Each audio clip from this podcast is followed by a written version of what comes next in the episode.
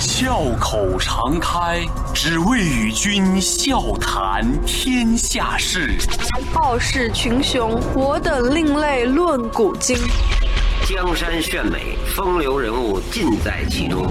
湖河西江，百川流水总向东。我是山西我，是厦门听众我，是北京听我，是广东听众，中央人民中央人民广播电台经济之声。高丽掌门，笑傲江湖。笑傲江江湖。纷繁江湖，独骑笑傲。笑傲江湖，我是高丽。二零一八年五月二十五号，第十六届威尼斯国际建筑双年展中国馆开幕。这次的主题是我们的乡村。有一位建筑界的男神带着他的轻量建筑又来参展了。它的建筑很轻，轻到什么程度呢？是可以放在集装箱里面飘过印度洋八千公里。它的建筑呢也建得很快，快到什么程度？一个幼儿园只需要三天就能把它建好，又轻又快。听到这两个信息，很多人就犯嘀咕了：“哎呦，您这不会是豆腐渣工程吧？”但是他用抗十级强震的事实告诉你，不可能。而且建得快的同时，人家顺便还拿了一个 WA 世界建筑奖的最高奖，还有就是被《华尔街日报》评为中国创新人物。呃，没错啊，这位建筑界的金城武做到了。因为刚才我也提到了，号称是建筑界的男神啊，就是因为他的这个样貌长得特别像演艺明星金城武。稍晚的时间，大家可以登录《经济之声·笑傲江湖》的公众微信，可以看一看这位建筑界的金城武是不是名副其实啊。当别人用四千亿建了一个痰盂建筑群的时候，他用一百万都不到的价格，就是相当于北京一个厕所的价钱，三十天在中国的西南乡村建了一所学校。当建筑师们都在绞尽脑汁儿，哎呀，我这个作品怎么能脱颖而出？但是他非常谦逊地说：“我只希望自己的建筑和周围的环境融为一体，把建筑对环境的滋扰降到最低。”这个人就是朱敬祥。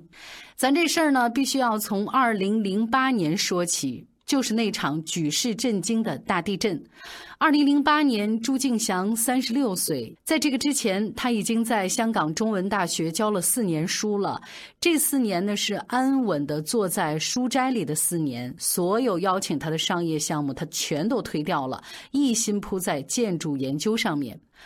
二零零八年，很多人的命运都被汶川地震改变了。看着电视屏幕上不断跳动的死亡数字，一直在书斋里的朱敬祥再也坐不住了。在倒塌的房屋原址上，迅速搭建起来很多安置房。这些房子和危房几乎没有差别，外形简陋，但是灾民居住的需求是很迫切的，不可能在那么短的时间里面重新大刀阔斧建好这种钢筋混凝土的房子。那么有没有那种可能，在廉价临时的安置房和钢筋混凝土的房子之间找到一个平衡点呢？我们熟悉的两种建筑形态，恰好这就是朱敬祥的研究课题之一。一家公益机构希望在四川农村重建一所学校，朱敬祥提交了自己的设计方案。他的房子材料要轻，骨架要稳，光线和温度要像水流一样被我们波动调节。那造价嘛，比临时安置房要高，但是和混凝土结构比起来是低的惊人。最重要的是，当时的灾区制造能力有限，那这样的一座房子是可以在深圳造好零部件，再到目的地像搭积木一样给它迅速的组装好。所以这个时候又有一些质疑的声音出现了：哪有这么好的事儿啊？这简直就是天方夜谭嘛！因为这样的房子之前是闻所未闻，所以他的方案被驳回了。可是朱敬祥不甘心呐、他又找到香港的古董交易商蔡红炯，这两个人呢一拍即合。虽然蔡红炯呢还是不太确定啊，就是说你真的能用这么低廉的成本建一座好的房子吗？但是朱敬祥没有分说，第一所学校的校址他选在了四川广元剑阁下寺。当时的下寺因为砖混结构的校舍被地震摇成了危房，所以有整整一年的时间，三百六十五天，每天早上下寺那些不满十岁的孩子们都要结伴穿过重型卡车穿梭往来的马路，步行一个小时到县中心小学，只有这样才能踏踏实实打开课本，开始一天的学习。朱敬祥看在眼里，疼在心里。他说：“我必须要把它给建造出来。”整个村子都动了起来，村民们和来自全国大学的三十名志愿者，只用了四十四天，基础场地清扫完毕之后呢，零部件从国内各地的工厂抵达下寺。十四天以后，可能一块一千块的拼图还没有拼好，一座拥有四间标准教室、一间多功能教室、一间教师办公室，可以容纳两百八十名学生和五位老师的学校落成了。旧校舍的砖瓦、河中卵石、山石成为新校舍的骨料，组成了新校舍的地面，节约又独特。分散的小窗再也不怕教室暗沉了。零点六米高可以开启的低窗，正好是小学生方便使用的高度。一点八米高的高窗，不开灯的情况之下，靠窗户比较远的学生也有充足的光线去看书、去学习。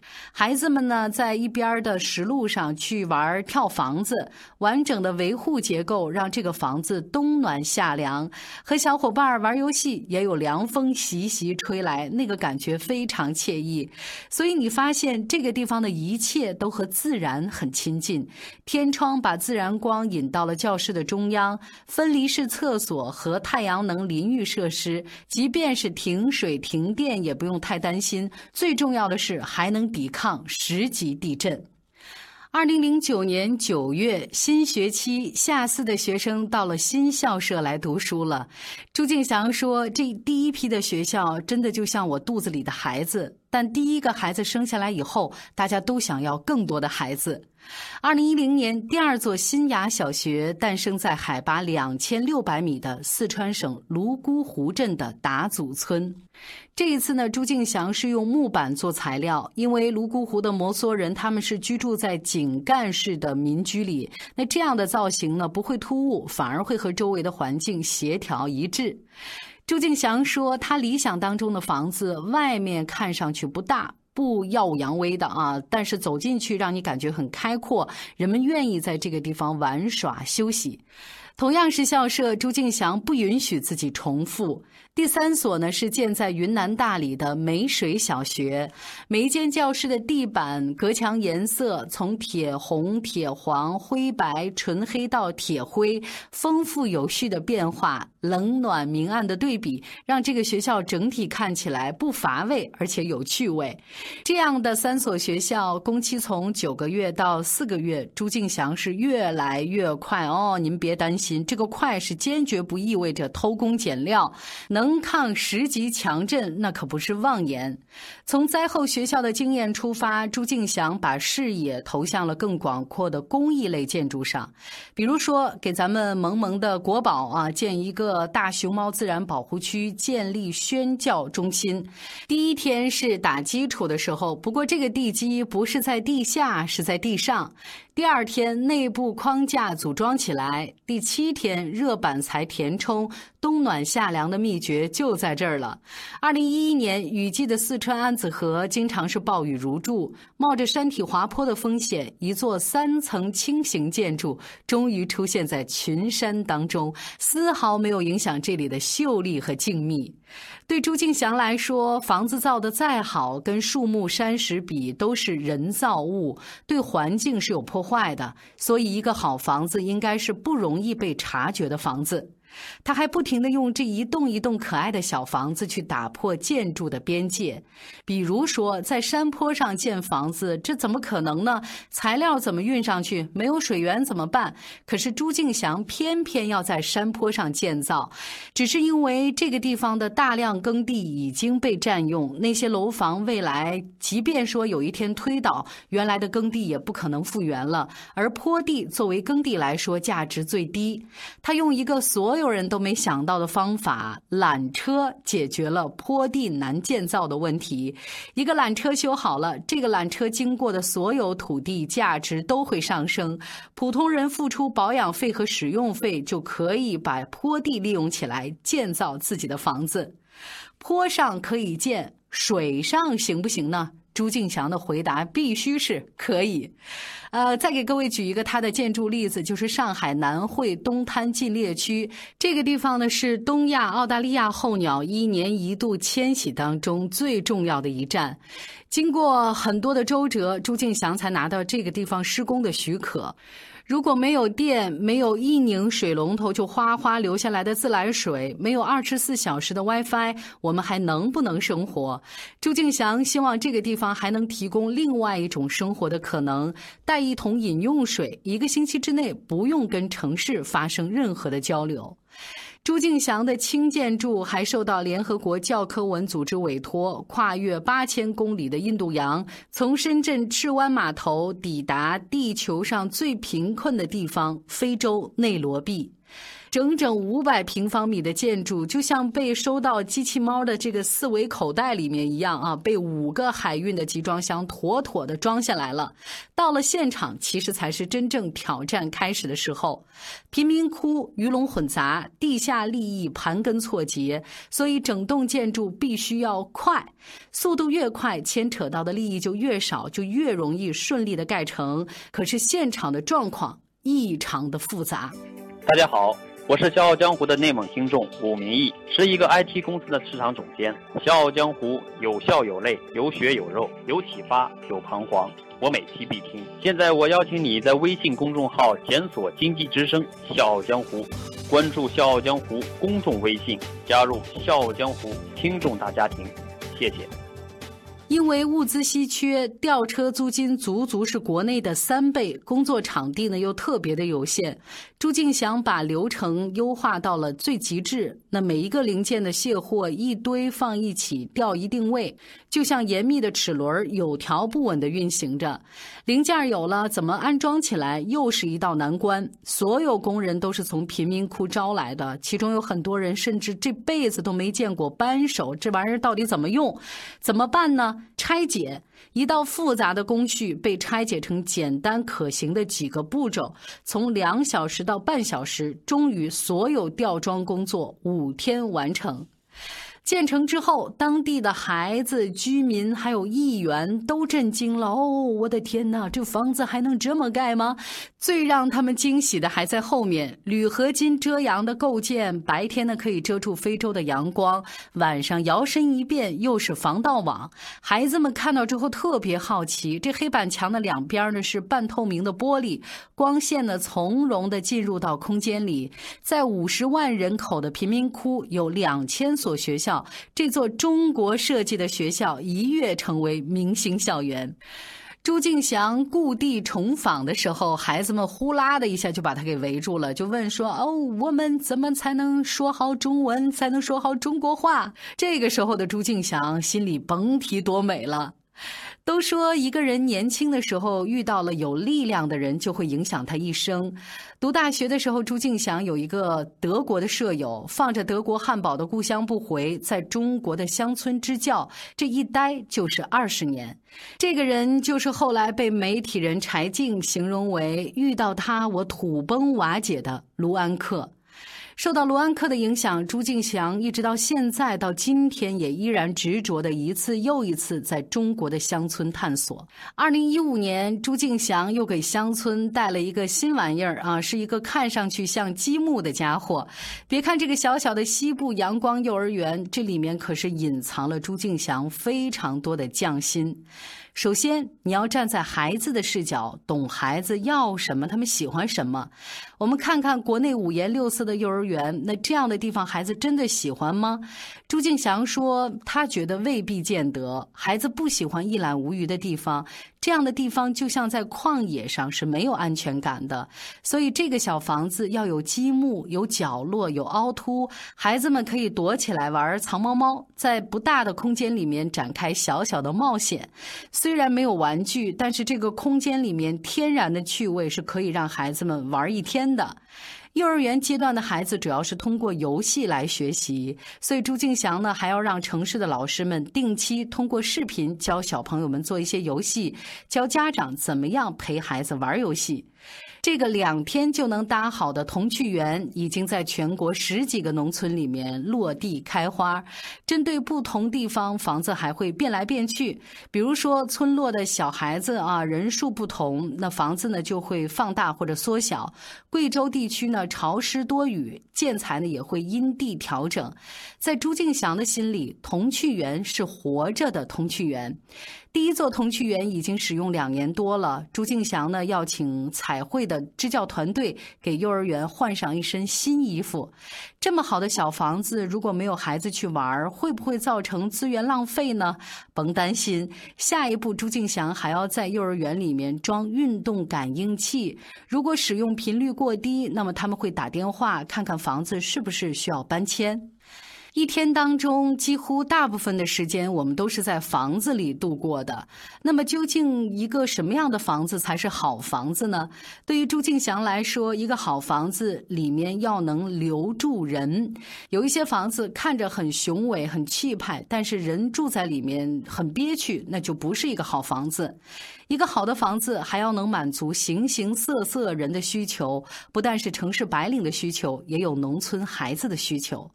朱敬祥并不是想用轻型房屋来取代现在的主流房子，只是主流的钢筋水泥是大树、临时工棚是小草，但是在他的心里，一个健康的生态不仅仅要有树有小草，还要有灌木、藤类、地衣和苔藓。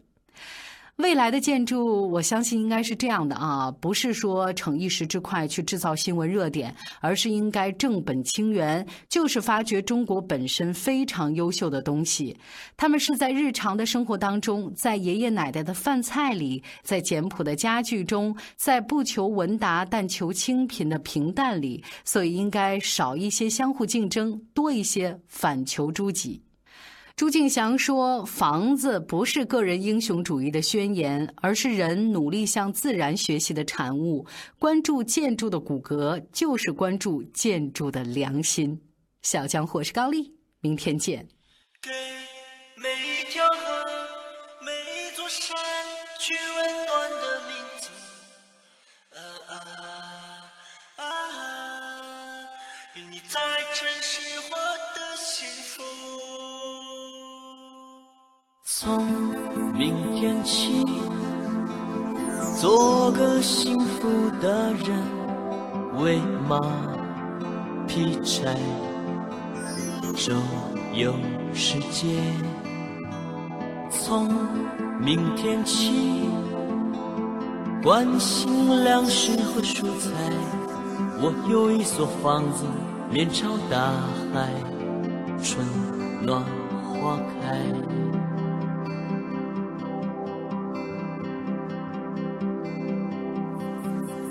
从明天起，做个幸福的人，喂马劈柴，周游世界。从明天起，关心粮食和蔬菜。我有一所房子，面朝大海，春暖花开。和每一个亲人同行，告诉他们我的幸福。那幸福的闪电告诉我的，我将告诉每一个人。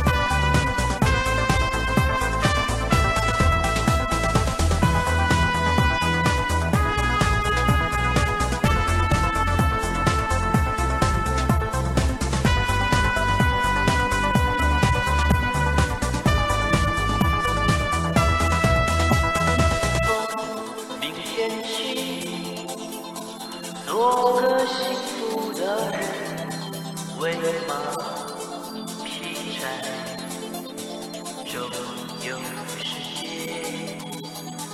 从明天起关心粮食和蔬菜。我有一所房子，面朝大，春暖花开。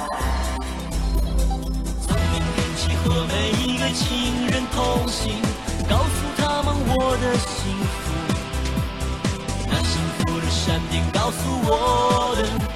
想告诉每一个人。